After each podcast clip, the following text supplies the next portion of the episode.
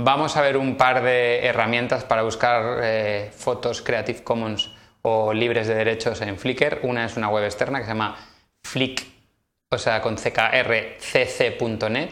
Aquí veis la interfaz. Aquí podemos poner, por ejemplo, computer o podemos poner tablet, tablet.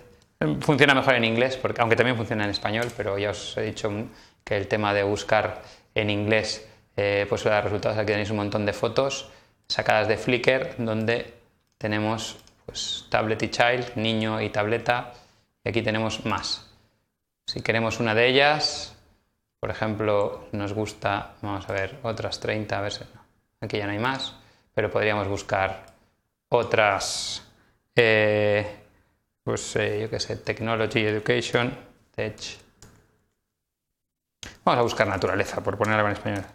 Habrá menos, pero habrá porque hay gente que etiqueta en español.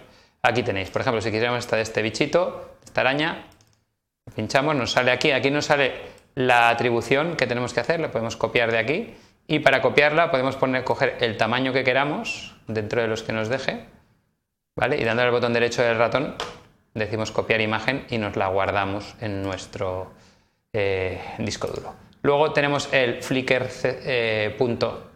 barra commons, que son fotos antiguas, ya sin derechos de autor, donde podemos encontrar un montón de fotos de patrimonio público y aquí tenemos para buscar.